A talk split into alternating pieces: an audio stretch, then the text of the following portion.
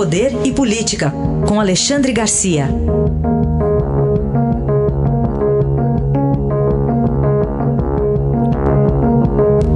Alexandre, bom dia. Bom dia, Raizen. Bom dia, Carolina. Olá, bom dia.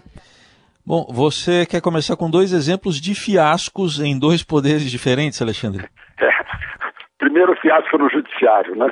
Aparece agora nas mãos de, de, do ministro Alexandre de Moraes o, o, o, a perícia, o relatório que ele pediu à Polícia Federal, a investigação, dizendo que não tem robô que distribuiu aí milhares de mensagens de ódio. Né? Ele esperava que houvesse uh, mercenários uh, uh, na militância e só encontrou, a polícia só encontrou gente com nome e sobrenome, nenhum deles é o HAL, né?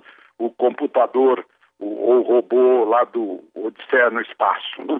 E agora não sei o que ele vai fazer, né? porque está tá meio furado aí o, esse inquérito que o professor Carlos Alberto de Franco ontem no Estadão disse que é uma violação atual e potencial da democracia, uma ameaça presente e futura à liberdade de expressão.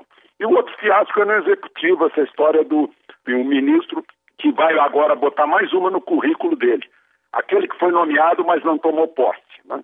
e está de saída o ministro da Educação ah, com problemas aí de, de currículo. Né? Eu não culpo não o, o serviço de informação do governo, porque afinal, imagina alguém vai convidar alguém né, que tem, em que tem confiança, né, que é uma pessoa de nome, não vai dizer assim, ó, agora vamos investigar o seu currículo para ver se você está mentindo.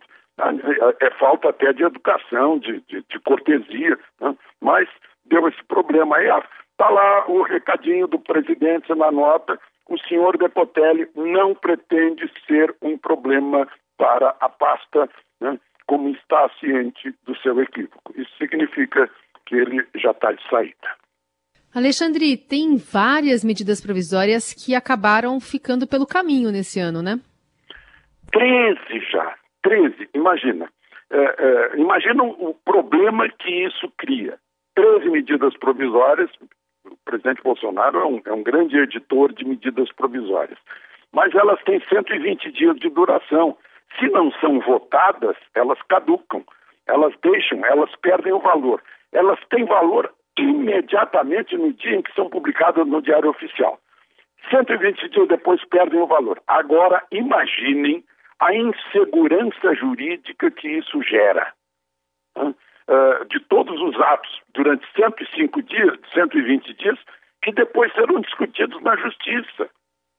Tem coisa que não tem como voltar atrás, na área econômica, por exemplo. Né?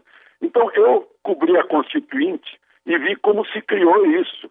Foi uma compensação que se deu para o presidente por tirar alguns poderes dele, né? botar um presidencialismo eh, parlamentar, né? é o que existe hoje. Congresso tem mais poderes que o presidente da República, mas de consolo deram para o presidente a medida provisória. E está aí esse Frankenstein aí no meio do caminho, né? essa é a pedra né? no meio do caminho, entre tantas outras que, que levam a gente a desejar uma, uma grande reforma da Constituição. Alexandre, e a capital federal em estado de calamidade pública decretado pelo governador Ibanez Rocha? Pois é, eu mencionei aqui um abaixo assinado para o Ministério Público de médicos que não estão encontrando medicação para os primeiros dias de, de Covid, né?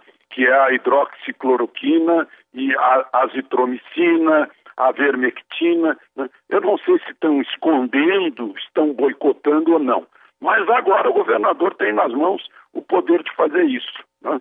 Aliás, eu, eu queria mencionar aqui que já passou de um milhão, uma, uma live imensa de duas horas e meia sobre esse assunto, com médicos que, que preferem esvaziar hospitais e manter as covas vazias, com um tratamento simples e barato, né, que está sendo feito por muitos prefeitos já, e que se tivesse sido adotado lá no início, né, mas no início primeiro abriram covas, depois fizeram contratos milionários de de respiradouros e, e, e, hospitais de campanha, quando era muito mais simples fazer a prevenção com, com a, a medicação conhecida e barata. Mas, enfim, aí vem a calamidade pública.